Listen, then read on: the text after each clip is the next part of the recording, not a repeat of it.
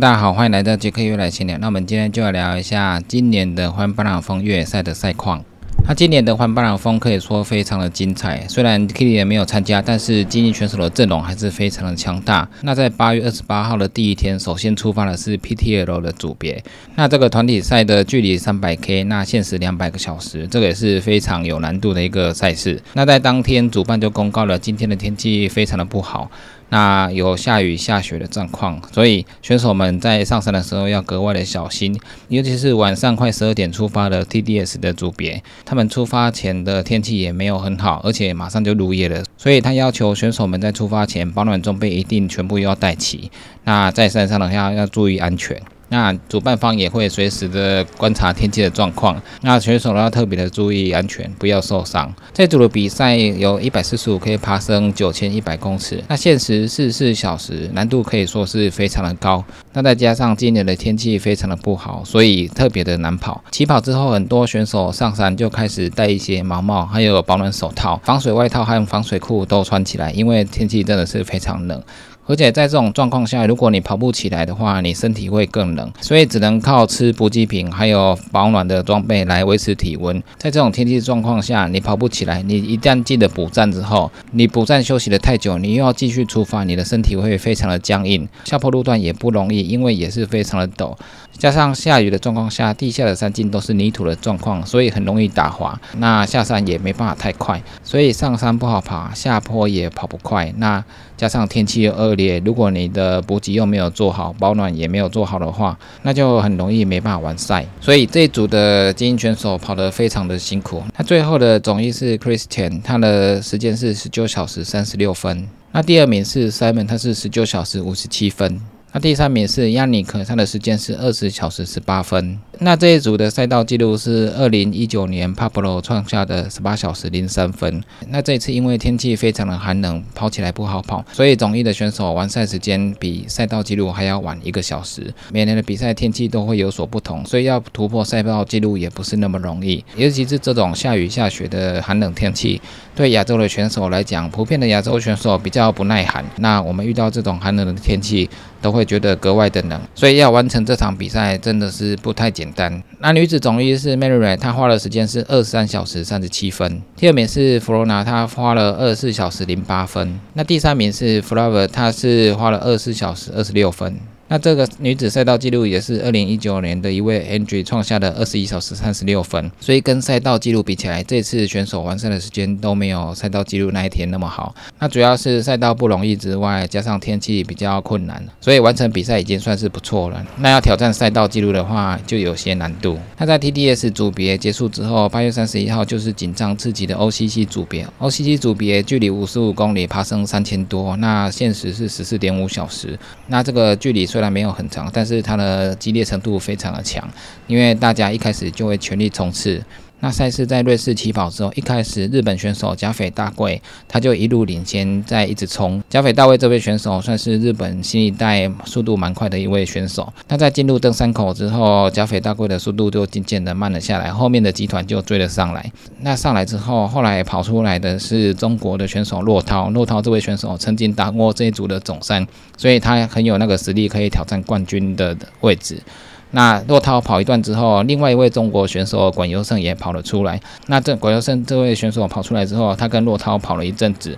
那后来骆涛渐渐的速度越来越慢。那管优胜持续领先的位置之后，后来管优胜跑到了三十 K 的位置。那这时候管优胜已经拉开跟第一集团差不多一分钟的时间，算是蛮快的速度。那管优胜的选手一直领先到三十 K 之后 s t e n 选手突然从后面窜出来。那他前面都慢慢的跟着第一集团在跑，所以他保存了。很多的体力，那在三十 K 之后，他才发动攻击。那这位管优胜选手一开始都是遥遥领先，那一开始史蒂恩都处于第四、第五名的位置。那也就是说，史蒂恩一开始保留了体力，虽然有点落后，但是他还是紧紧的咬着总一不放。总一一直领先，所以他的体力会消耗比较大。那后面的选手，他还是有跟着总一的话，他的速度可以比较慢一点。那在这个状况下，对史蒂恩来讲，可能前面没有消耗很大。所以在三十 K 之后 s t e a n 还有很多体力的一直往前冲。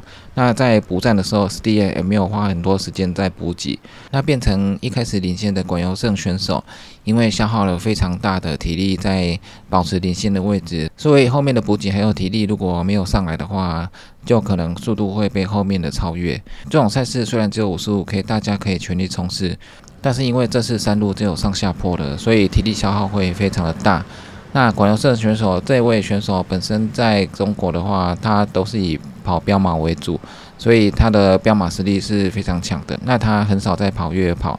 那这个五十五 K 虽然是越野跑，但是因为他的速度够快，所以也是可以挑战一下。但是其他选手因为常常在参加越野赛，所以他们对上下坡的技巧还有一些激励会比较强一点。而且这种短程的比赛，你战术也要运用得好。一开始不要急着往前冲，像刚刚讲，一开始起跑的加菲大龟，它速度冲很快，结果到登山口之后，它马上就掉速，然后退到后面去了。那后面的骆涛虽然也有冲上，但是后面可能速度也是太快了，最后名次就越来越往后掉。那广阳胜因为实力非常好，他在三十 K 之前都可以保持领先的位置。那但是这种五十五 K 的话，可能还是要有一点体力的续航力。所以实力人知道这一点，一开始有保留体力。那边保留体力，那又一直在补给。只要不要离总一太远的话，都还有机会超越过去。那后面的二三四名，就是因为他们都有保留体力。那在最后两座山的时候，就慢慢的越来越靠近总一，那甚至超越总一。所以这种赛事一开始真的不能爆冲的太快，在你觉得可以的速度下去跑。所以这次 s t e n 的战术非常好，他在三十 K 之前保留体力，三十 K 之后他就全力的往前冲，因为他有保留体力，所以他并没有体力消耗的很多，然后他也有补给，所以最后两座山他还可以加速的往前冲。那到最后的山顶之后，下坡等于是完全没有人可以追上他，所以这次的 OCC 的总一就是 s t e n 创下的四小时四十二分，那他也破了赛道纪录，之前是二零二一 Jonathan 的五小时零二分。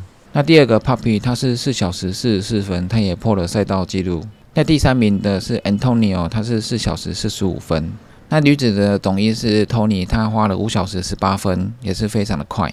那第二名是 Kate，她是五小时二十六分。Kate 在去年的 UTMB 组别，她有拿到女总一。那她这次来跑五十五 K。Kate 虽然一开始都在前十名左右，但是她后来居上，她的速度越来越快。那最后呢，拿下了女总二，也是表现得非常好。那第三名是姚妙，他跑了五小时二十七分。姚妙这位选手也是一开始都是在第集团的位置，那中间有一段他是在领先第一名的位置，那他在第一名呢也是跑了蛮长的一段时间。后来 Tony 这位选手就超越了姚妙，那后面的 Kate 也超越了姚妙，所以后来姚妙最后就是拿到了第三名。所以这个五十五 K 的赛事虽然距离没有很长，但是一开始也不能太冲，你要保持你的体力。那最后的体力分配一定要调整好，才有机会拿下前三名的位置。所以这五十五 K 竞争也都是非常的激烈。那这次广州胜选手虽然拿到了第四名，但是他对中国选手来讲的话，算是目前最快的选手。虽然之前假如人家有跑过五小时二十八分，那拿下的。这个组别的总一，但是那个是在五小时之后。后来的骆涛也有拿到总三，那也是在五小时多。